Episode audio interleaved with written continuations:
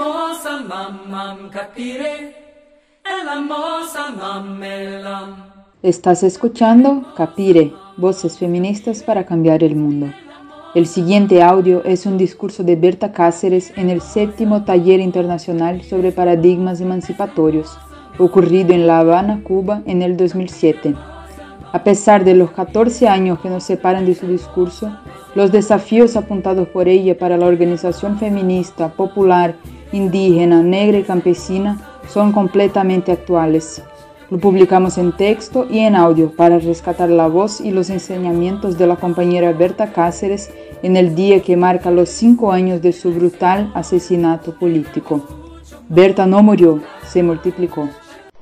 Buenas tardes, compañeros y compañeras. Mi nombre es Berta Cáceres Flores. Yo soy del Consejo Cívico de Organizaciones Populares e Indígenas de Honduras, COPIN. Soy de la zona suroccidental de Honduras, territorio Lenca. Un saludo fraterno desde ese pueblo que lleva el espíritu de Iselaca y de Lempira. Eh, estamos muy agradecidos por habernos invitado a compartir un poco con ustedes. Nuestra organización aglutina 400 comunidades, en su mayoría lencas, organizaciones también de mujeres, de jóvenes y comunidades campesinas también. Comunidades que se han venido enfrentando a una dura realidad eh, ya de más de 500 años, viviendo la marginación, el desalojo, el saqueo, viviendo la imposición de los ajustes estructurales, de la privatización, con una enorme presencia e intervención de las transnacionales eh, que están impulsando la privatización del agua, de la tierra, del bosque.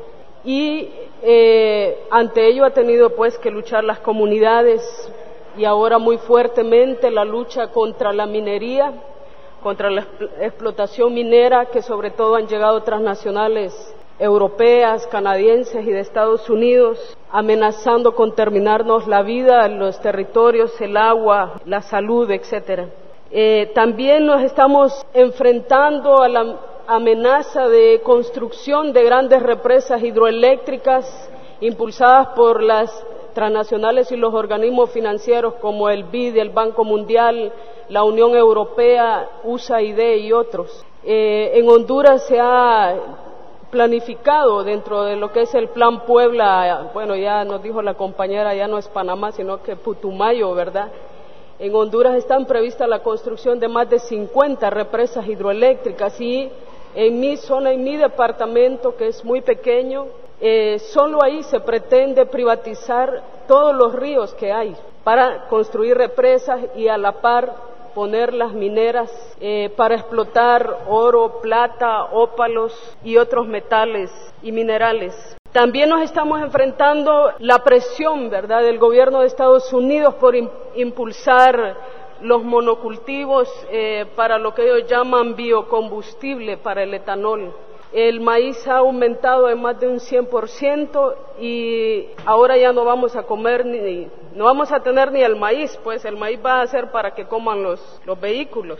Eh, además de eso, la industria turística, eh, que agrede constantemente las regiones y los territorios indígenas y negros en Honduras. Claro, todo esto dentro en el marco del PPP, de los tratados de libre comercio firmados en Centroamérica, excepción de Costa Rica que esperamos que con el referéndum no pase, el TLC firmado con Estados Unidos y ahora viene otro con la Unión Europea.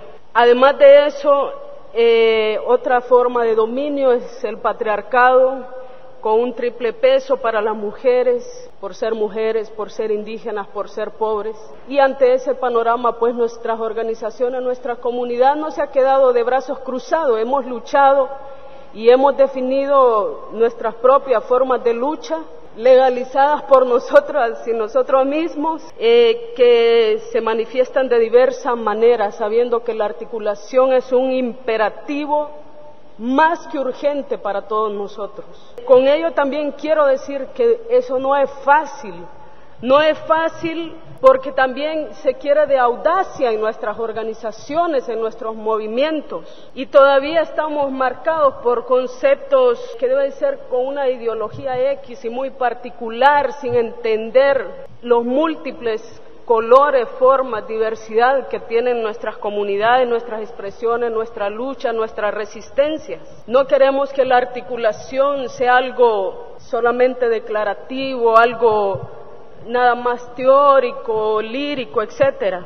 Nosotros que queremos que esa articulación se concretice respetando eh, nuestras autonomías, nuestras formas de lucha, nuestros métodos que cada organización o movimiento defina, entendiendo que hay cosas más fuertes que nos unen.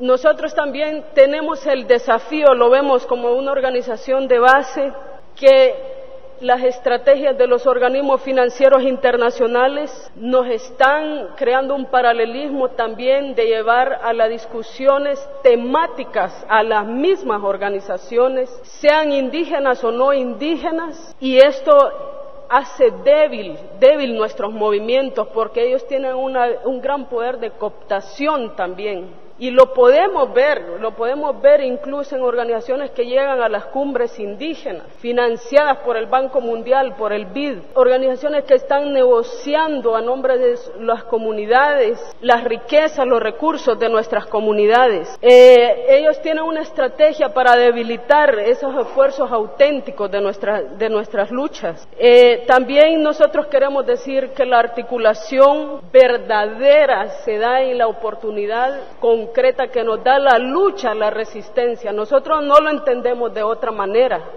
O sea, cuando estamos luchando, cuando estamos resistiendo, es la mejor oportunidad para articularnos. También debemos de decir que una cosa importante para nosotros es la comprensión que representa ese desafío estructural y comprender la vasta lucha que significa emprender ante ese desafío estructural que todavía en nuestras comunidades no lo terminamos de entender en nuestras organizaciones y movimientos.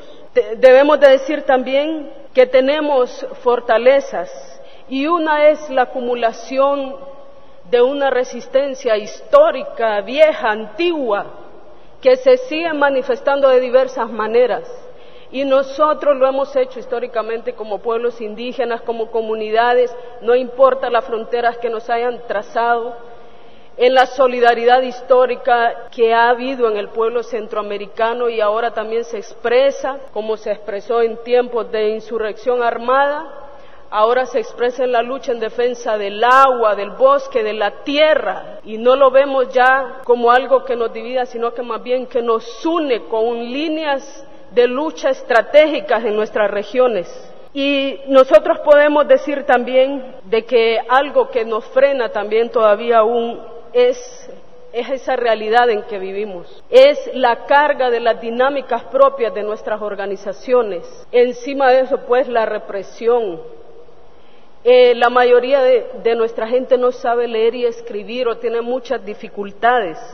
La pobreza, la necesidad de sobrevivir, ¿verdad? Es, esa es una reflexión interna y al mismo tiempo que tiene que ver con esa situación externa que padecemos y no la podemos desconocer y que también frena, ¿verdad? Cuando tenemos que enfrentar las situaciones de compañeros presos, torturados, asesinados, eso también nos impone una dinámica y esfuerzos triples, ¿verdad?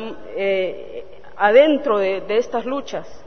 La presión que ejercen esas transnacionales y los organismos financieros sobre nuestros territorios, con sus proyectos mentirosos, hipócritas, que mientras ellos hablan de los pueblos indígenas y directrices de pueblos indígenas y no sé qué, ellos mismos están financiando préstamos para el saqueo de nuestras riquezas, de nuestra cultura, de nuestro conocimiento. Nosotros queremos decir que otro desafío que nosotros tenemos es mantener, mantener la vigencia de nuestras posiciones, siendo coherentes con la lucha y la demanda de las comunidades siendo coherentes con la fuerza histórica que han demostrado nuestros pueblos, con las capacidades y sus talentos. Nosotros tenemos el desafío de seguir concretizando esa rebeldía. Nosotros en el COPIN hemos hecho algunas luchas que en veces no se ha visto bien, pero al fin y al cabo no nos importa si ellos la miran bien o mal. expresiones de lucha, por ejemplo, tomando y expulsando las industrias explotadoras. Hemos sacado más de 30 industrias explotadoras de nuestra zona que explotan el bosque. Hemos detenido más de 10 eh, represas hidroeléctricas que conducen a la privatización no solo del agua, sino que de la energía. Le hemos derribado la infraestructura inicial a esos megaproyectos, porque nosotros decimos y después ¿Para qué nos vamos a estar solo quejando? Es ahora, ahorita que nosotros tenemos esa oportunidad de enfrentarnos. Hemos hecho decomiso popular de madera, decomiso popular de semilla transgénica y se las hemos ido a tirar a los bajos del Congreso o le hemos metido a fuego. Hemos hecho ocupaciones de embajadas del Congreso Nacional, de la Casa Presidencial. Esas son formas también de articulación, no solo nosotros como COPIN, sino que con otros pueblos indígenas y negros de Honduras y otras organizaciones fraternas. Nosotros creemos que otro gran desafío es la construcción de una fuerza que impulse esas luchas. Esa nos hace falta todavía.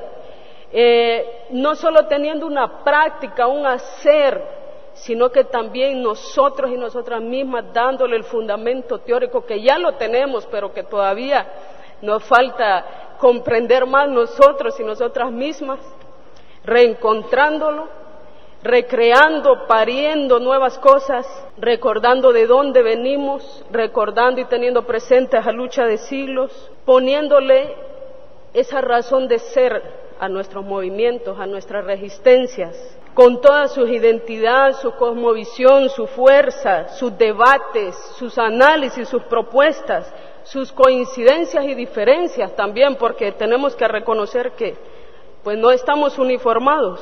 Necesitamos de manera sólida, como decía el compañero Suárez, ¿verdad? como una roca, ¿verdad? La formación ¿verdad? más de nuestros pueblos como sujetos políticos, sociales, articulándonos, de los que estamos en la calle, en las tomas, eh, que además de su práctica de hacer, sistematicemos con claridad y mayor vigencia nuestros fundamentos teóricos, políticos, culturales, apegados a, a ese ser que somos y a ese hacer, y que vaya más allá de las reflexiones, de la teoría, más allá de las declaraciones, que, concretamente desmontemos el capitalismo, el patriarcado, la discriminación, el racismo. Esos son algunos de los puntos que nosotros queríamos compartir con ustedes y que desde un movimiento de base comunitario hemos dado un salto también a la articulación nacional, internacional, que no ha sido fácil, pero que nos comprometemos y seguimos con la disposición de seguir construyendo, de recreando, de fortaleciendo, de pariendo. Gracias, buenas tardes, compañeros.